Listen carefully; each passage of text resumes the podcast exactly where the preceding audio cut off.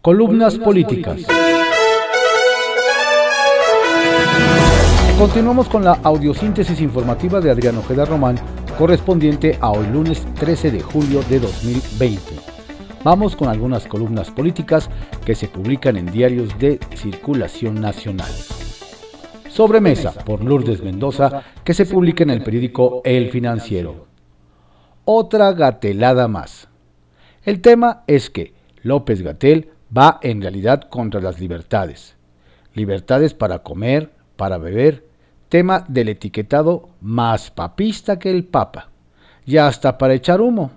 Pareciera que quiere cubrir sus incapacidades con prohibiciones que en otros países ni consideran.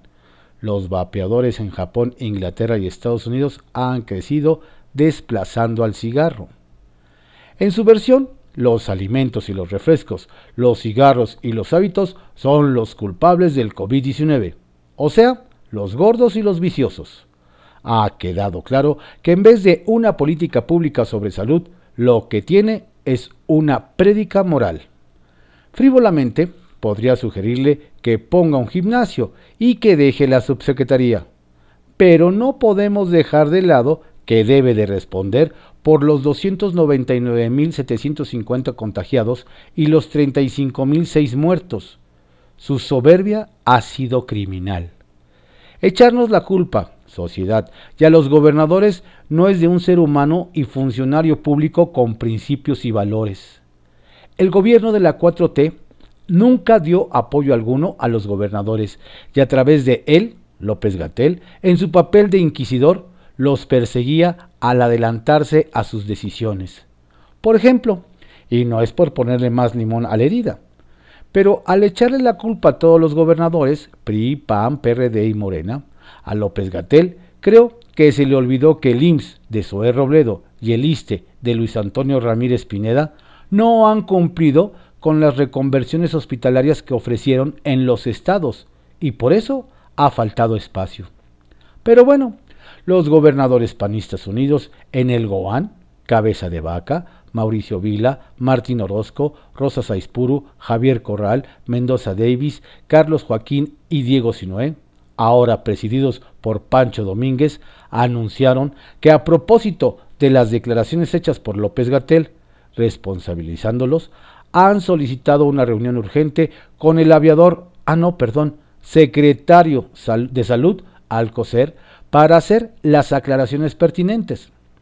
Por su parte, Marco Cortés pidió la destitución del subsecretario y los senadores panistas, en voz de Josefina Vázquez Mota, adelantaron no solo que lo denunciarán por negligencia ante la CNDH, sino también ante la CIDH.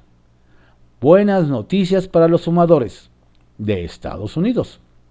Que les cuento que la FDA con los estudios científicos disponibles, aseguró que los vapers reducen significativamente la exposición de su cuerpo a químicos nocivos, por lo que aprobó al ICOS como producto de tabaco de exposición reducida, o sea que es mucho menos malo que fumar.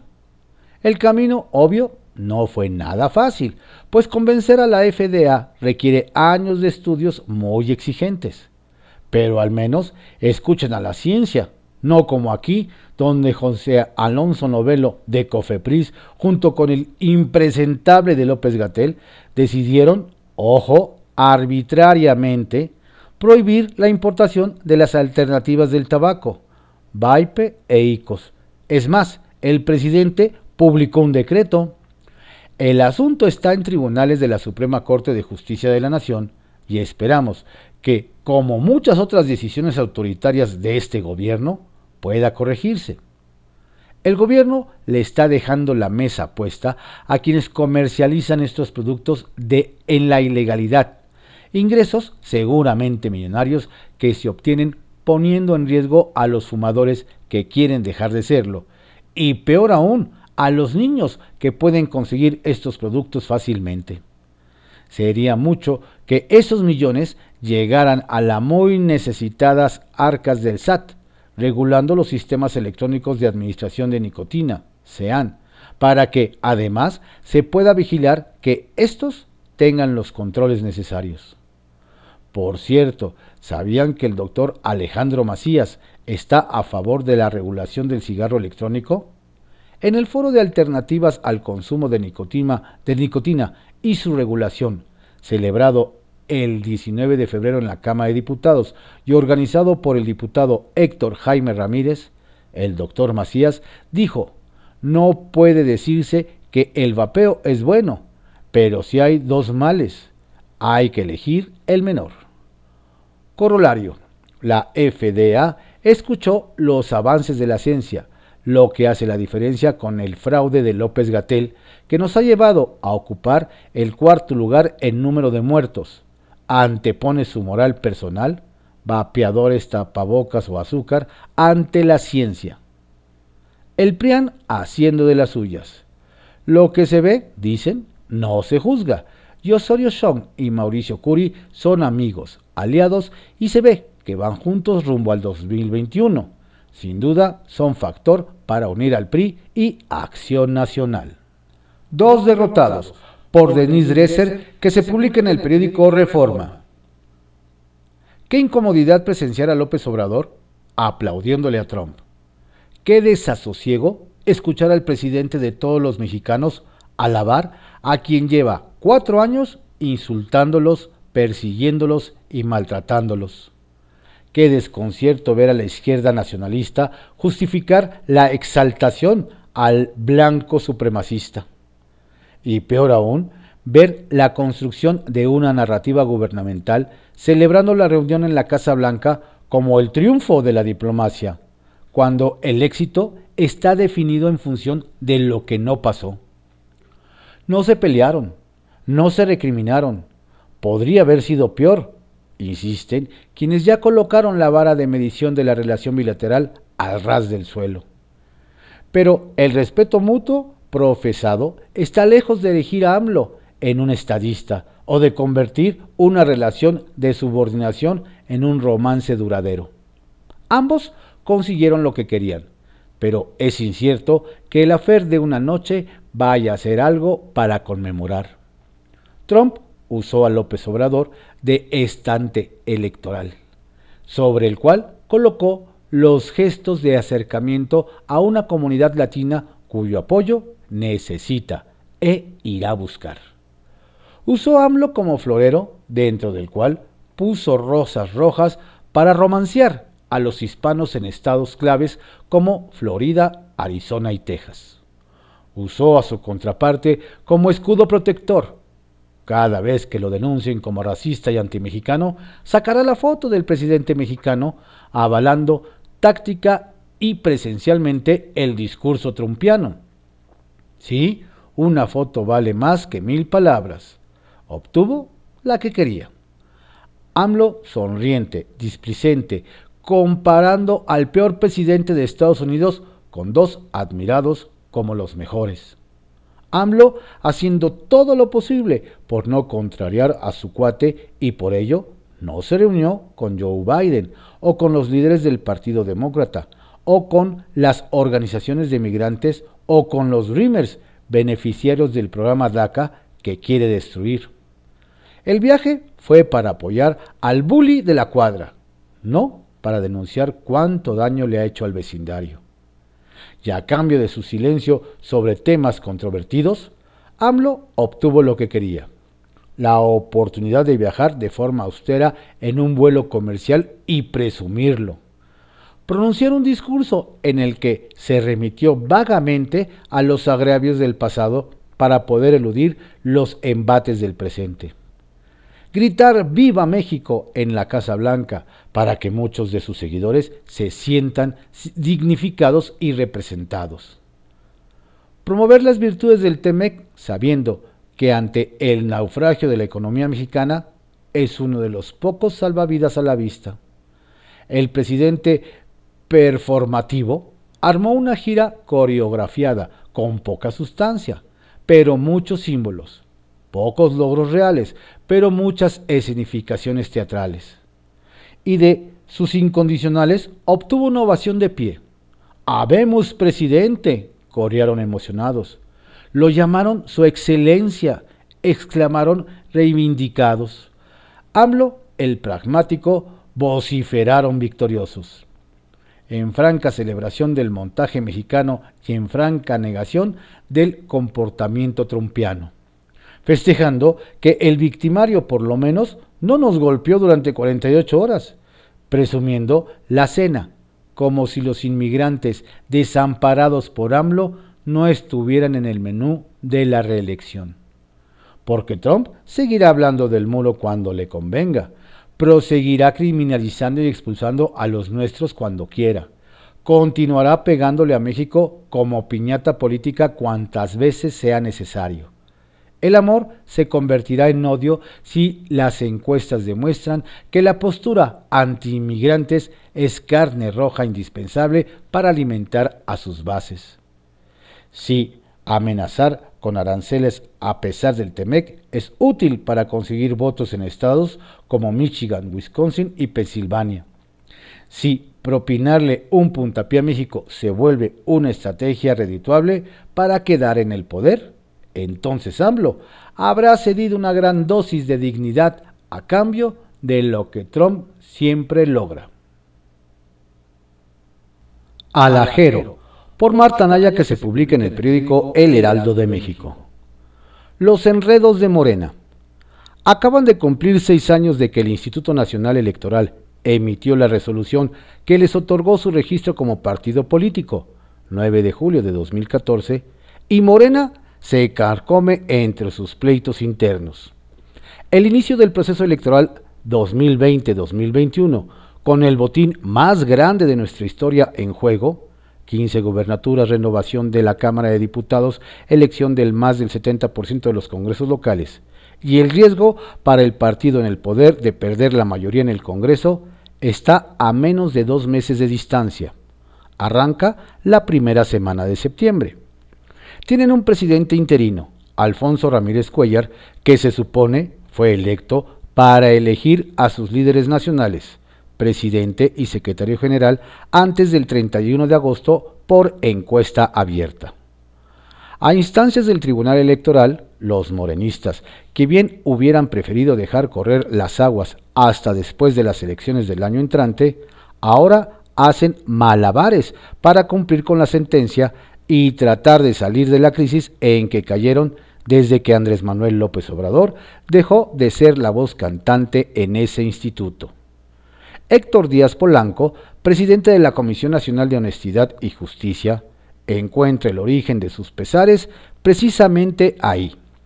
Los procesos han sido tan complicados en los últimos tiempos porque no hay una fuerza de ese tamaño, de la de AMLO, que dirima y diga vamos por aquí. En un momento dado, hacia finales del año pasado, en una de sus mañaneras, el tabasqueño propuso el método de la encuesta para elegir a sus dirigentes. Pero los grupos de poder, entonces encabezados por Jacob Polensky, Berta Luján, Mario Delgado, Claudia Sheinbaum, Ricardo Monreal, entre otros, se dieron hasta con la cubeta buscando evitar o imponer sus propias metodologías y terminaron descarrilando a la propuesta presidencial. El punto es que ni los recaditos han surtido el efecto deseado. A lo más, empujar la caída de Polemsky de la presidencia de Morena e intentar una salida a partir de un interinato. Pero ya no fue suficiente. Así que ayer el Consejo Nacional de Morena obligado a cumplir con la sentencia del tribunal, sesionó y votó la convocatoria emitida hace unos días para aplicar una encuesta abierta a la militancia del 24 al 26 de agosto para elegir a sus líderes. A las 2 de la tarde, Ramírez Cuellar lanzaría este tuit. El Consejo Nacional de Morena respalda por absoluta mayoría de 100 votos a favor, 30 en contra y 12 abstenciones, la convocatoria emitida por el arroba Zen Morena MX el día 29 de junio de 2020. Hashtag Morena avanza en unidad, agregó. 1.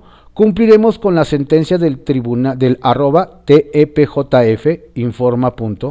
Acataremos el mandato constitucional y garantizaremos autorregulación soberana. Respetaremos nuestro estatuto y la democracia participativa de los miembros de Morena en la elección de sus dirigentes. La idea detrás es que el Tribunal Electoral del Poder Judicial de la Federación deje de inmiscuirse en sus asuntos. El padrón a utilizar, el de los 3.1 millones que se tenía hasta 2017, no validado por el INE y considerado no fiable por el TRIFE. En cuanto a la realización de las asambleas digitales estatales y nacionales que se establecen en la convocatoria, no quedó claro qué pasará, si se realizarán o no, dado que, por advertencia de la Secretaría de Salud, no se pueden efectuar concentraciones grandes si las entidades están en semáforo naranja o rojo. Gemas. Obsequio del senador Ricardo Monreal.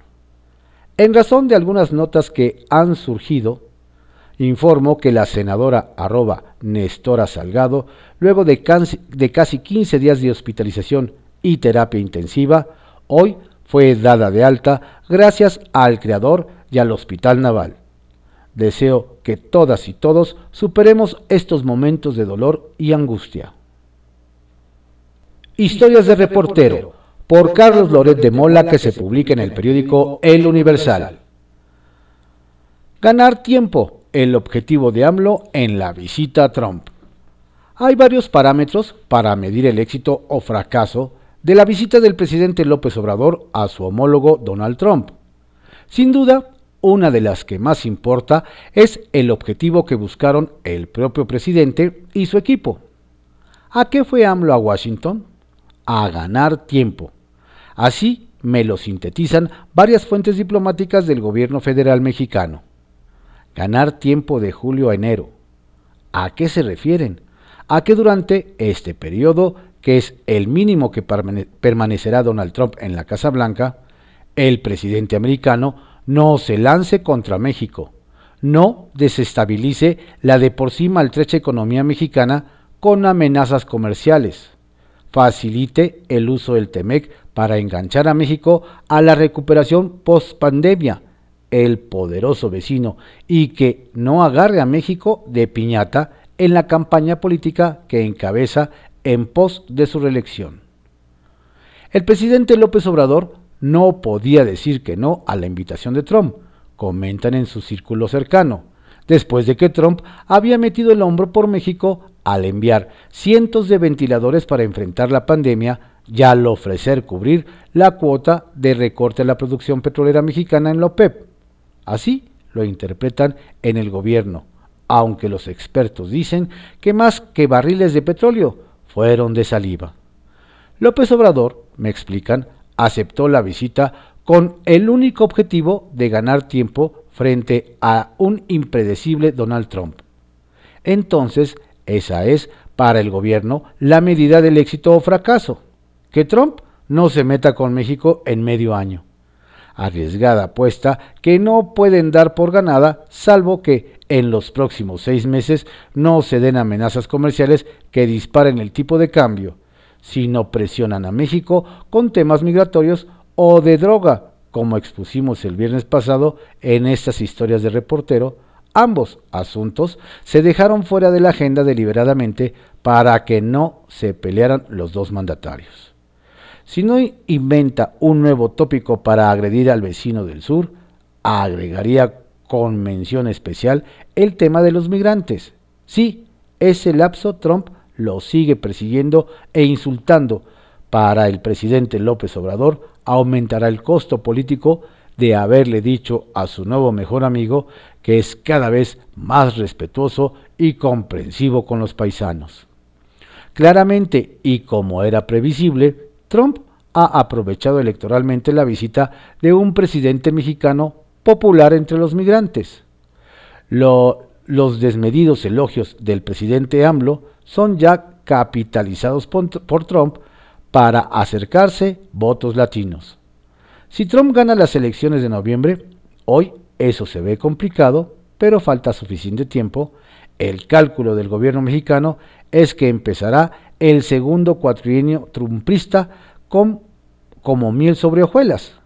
Claro, López Obrador habría votado por el ganador, pero si Trump las pierde, la optimista expectativa del gobierno mexicano es que la relación con México será tan importante para Estados Unidos que un hombre con la experiencia y conocimiento de México como Joe Biden será lo suficientemente inteligente, quizá para no acercarse mucho en lo personal a AMLO y cobrarle así su apoyo a Trump, pero mantener la relación fluyendo binacionalmente por la importancia estratégica y complejidad que representa para ambas naciones. Ganar tiempo, veremos si lo ganó. Empieza la cuenta regresiva. Sacia Morbos. En la misma semana, los dos nuevos mejores amigos se pusieron al fin cubrebocas en público, tan diferentes el uno del otro. Jaque Mate, por Sergio Sarmiento que se publica en el periódico Reforma. Mascarillas y COVID. México está dando un ejemplo al mundo porque logramos aplanar esta curva y evitar que se saturaran los hospitales sin medidas coercitivas, sin el uso de la fuerza. Andrés Manuel López Obrador. Este 11 de julio, el doctor Hugo López Gatel, subsecretario de Salud, utilizó de manera inusitada una mascarilla en público, aunque solo por unos segundos. Empezó su conferencia de prensa sin ella, para después mostrar cómo colocársela y retirársela inmediatamente después. Afirmó como otras veces que es un instrumento auxiliar de prevención particularmente en espacios cerrados, como un mecanismo para que las personas que tienen los virus no los proyecte.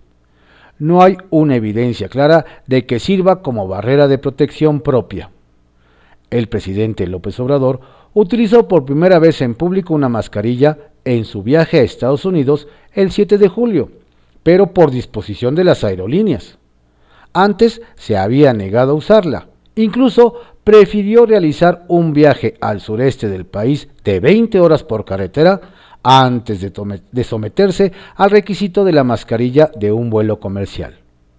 El viaje por tierra a Washington, sin embargo, era demasiado largo. También Donald Trump utilizó por primera vez una mascarilla en público este 11 de julio, al visitar un centro médico militar en las afueras de Washington. De otra manera, no habría podido realizar la visita. La resistencia al uso de, las mascarillas o cubrebocas refleja una especie de machismo y tiene mucho que ver con la cultura de un lugar. En países de Asia como Corea o Japón, siempre ha sido señal de buena educación portar mascarilla cuando se tienen síntomas de una enfermedad respiratoria. López Obrador, Trump y Jair Bolsonaro, sin embargo, piensan que la mascarilla es símbolo de debilidad, de falta de hombría. La cultura puede variar incluso en un mismo país.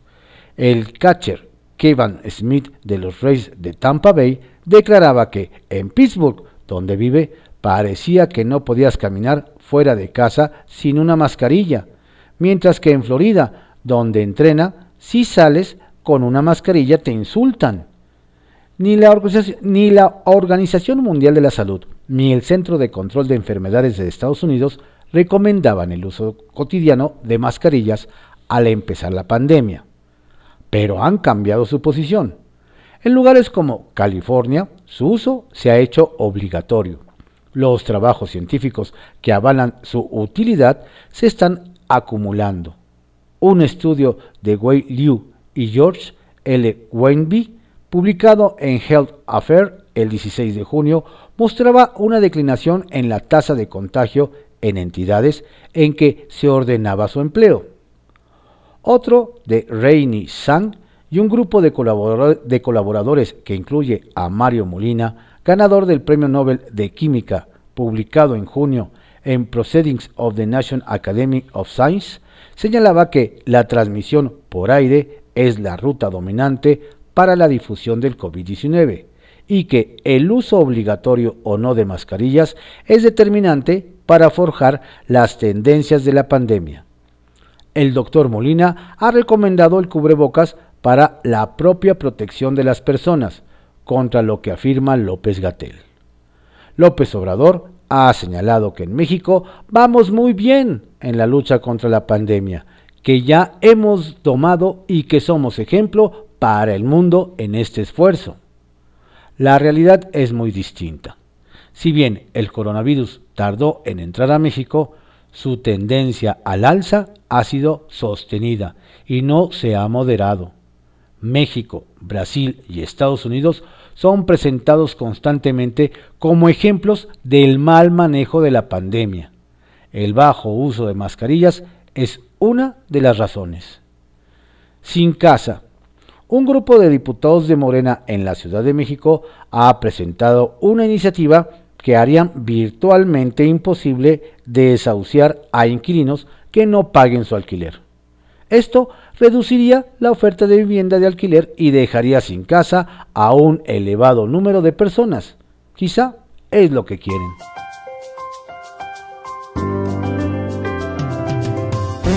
Estas fueron algunas columnas políticas que se publican en diarios de circulación nacional en la audiosíntesis informativa de Adriano Ojeda Román, correspondiente a hoy lunes 13 de julio de 2020.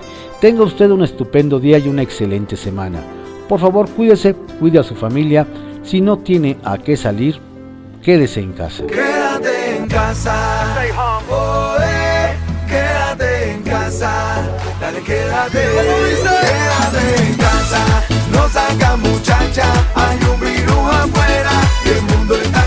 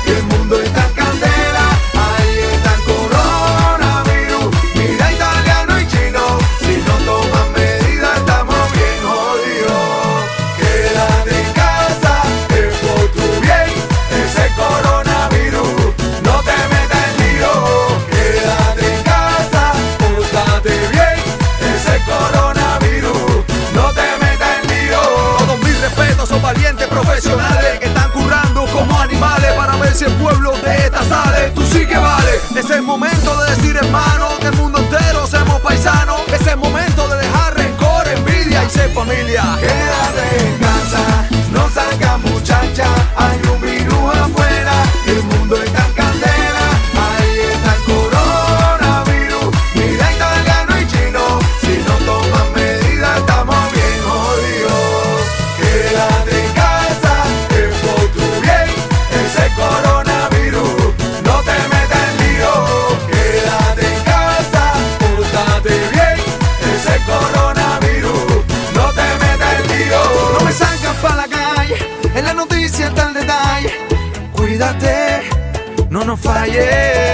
porque la cosa está bien mala.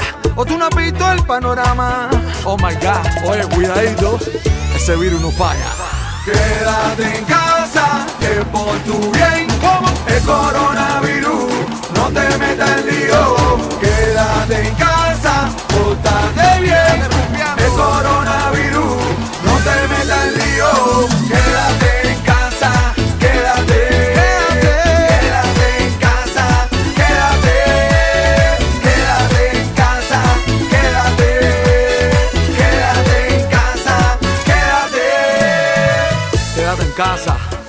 Chilito ahí, bailando bachata con tu gente.